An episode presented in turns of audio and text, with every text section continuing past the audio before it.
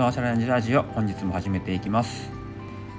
このチャンネルでは教員歴17年目残業ゼロの自分が毎日実践している時間術や自己投資についてお話ししていきます。え本日は僕がスタバに行かない理由と、えー、おすすめのスタバ3選ということでお話ししたいと思います。行かないのか行くのかどっちなんだよっていうねそんなタイトルですけどもえー、スタバは大好きです。大好きなんですけど、まあ、そう簡単にはまあいかないですね。やっぱりね高いですよね、まあ、フラペチーノなんか頼んだら700円しちゃいますからやっぱり行くんだったら2時間3時間はそこにいたいんですよ。で2時間3時間をまあ捻出できる日っていうのはやっぱりね8時間仕事をしてで家に帰ってとかあと休日もね基本的にはずっと家にいますから23時間家を空けるなんてことはできませんのでなかなか、スタバでゆっくりするなんてことはできないんですね。さっとね行って飲んで帰るっていうのはちょっともったいないかなっていうのが、まあ、僕にとってのスタバなんですよね、まあ、ラテマネーなんてのがありましてまあ、カフェラテをね、まあ、300円から500円ぐらいのものを毎日なんとなく飲んでる。それがどんどん積み重なると、まあ、結構なお金になる。それって浪費だよねっていう話なんですけど、まあ、毎日ね、えスタバ行ってる人さすがにラテマネーが溜まってるんじゃないかなっていうふうに思います。どうせ行くんだったら僕は時間というかまあ日にちを決めてもうこの日に行くぞ。スタバに行くぞってことで、えー、行く。ようにしています。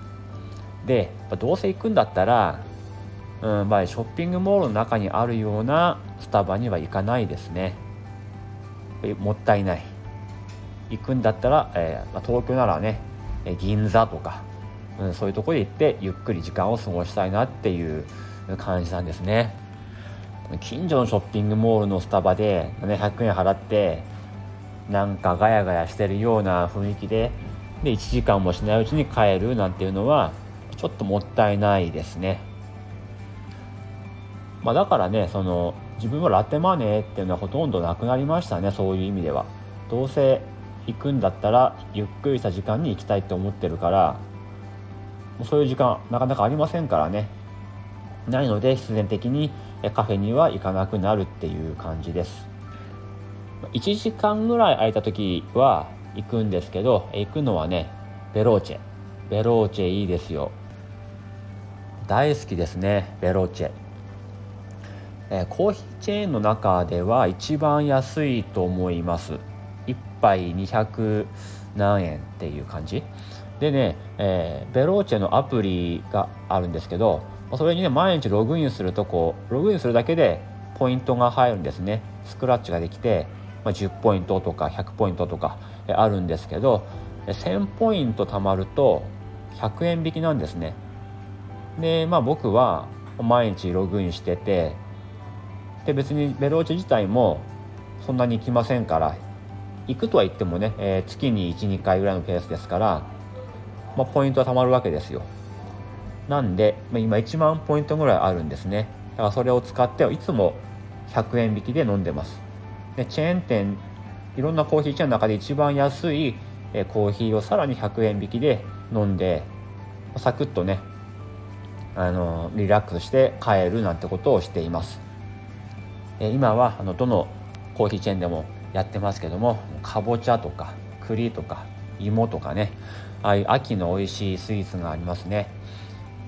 かぼちゃのモンブランとコーヒーで400円ぐらいでまあ、結構美味しく食べることができました。やっぱりたまに行くからねこの喫茶店とかカフェのあの時間を楽しめるんだなっていうふうに思うんですよね。だからラテマネーが減るともちろん自分のねお金も貯まるしプラス一回一回のそのカフェに行くっていう経験がすごくこう貴重なものというか、ね、豊かなものになるなっていうふうに思います。まあ、それがスタバだったらやっぱさらにね特別感はあっていいですよね。本当はね今のなんか新しいフラペチーノなんかね白と黒なんだけど黒いんだけどなんかかぼちゃみたいななんかこうハロウィンっぽいのがあるらしいんですけど、まあ、そこでねなんとかこう機械作っていきたいなとは思っています。あと春は桜、ね、桜味のやつ。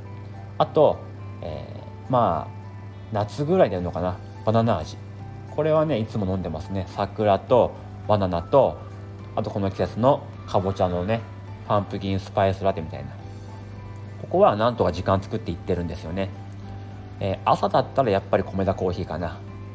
ね朝の米田コーヒーの時間ですごい優雅な時間ですよね。もう時間を気にせずずっとねお昼ぐらいまで過ごすなんて最高の時間なんですよね。はい。ということで、えー、ラテマネーを減らすと1回1回の、えー、コーヒー体験が素晴らしいものになるというのと単純にお金が貯まるという話でした、えー、最後、えー、自分のお気に入りのスタバについてお話ししたいと思います、え、まあ、1位2位3位ってこう順番つけるのはちょっと難しいんですけども、えまあ、同率で3位3戦ということでお話ししたいと思います。別にこう、ね、自分は全国のスタバを回ってるわけじゃないんで、まあ、他にもね全国いろんないいスタバがあると思うんですけども、まあ、自分がね行ったことのある中での、えー、ベスト3ってものをお話ししたいと思います、えー、1つ目上野公園にあるスタバです、ね、上野公園上野動物園があるところにですねあるんですけどテナント型ではなくて、えー、平屋であるんですね。平屋の横に長いえー、スタバの店舗があってで外にもテーブルがあったりするんですけどもうなんか上野公園自体がもうスタバみたいなスタバの景色みたいな感じになっててですねすごくいい眺め。特に朝なんか行くとゆっくりした時間を過ごしながらコーヒーを飲める、えー、いいスタバですね、えー、続いて鎌倉。鎌倉の、えー、おなり町だったかな？鎌倉駅にあるんですけどそこはですねプールがあるんですね。泳げませんけど泳げませんけど、まあ、ちっちゃい庭とねプールがあってそれを眺めながらまあコーヒーを飲む。もう当たり前になるんですけどねコーヒー飲むんですけど、うん。まあ、鎌倉のその駅の近くってまあガヤガヤしてるんですけどまあそのガヤガヤは抜かしてもその空間だけは結構静かな感じで時間が流れていますね。近くにですねオクシモロンっていうカレー屋さんもあるんですけどそことセットで行くのが、えー、僕のお気に入り鎌倉コースなんですね、え続いて3つ目、え京都の鴨川の、ま三条の辺りにある、えスタバです、えしっかりした店舗名はちょっと忘れちゃいましたけども鴨川沿いにある、えスタバでですねあの、ま、京都の鴨川っていうのは川床ね川の床って書いて川床っていうんですけどあの、まあ、飲食店、まあ、和食店とかなんですけどそのベランダ外に突き出したベランダみたいなところが縁側みたいなのがあるお店がこうずらっと並んでるんですけど、うんま、スタバもそういう感じで、えー、鴨川に沿ってある沿って建てられてる店舗でで川床があるんですね。川を見ながら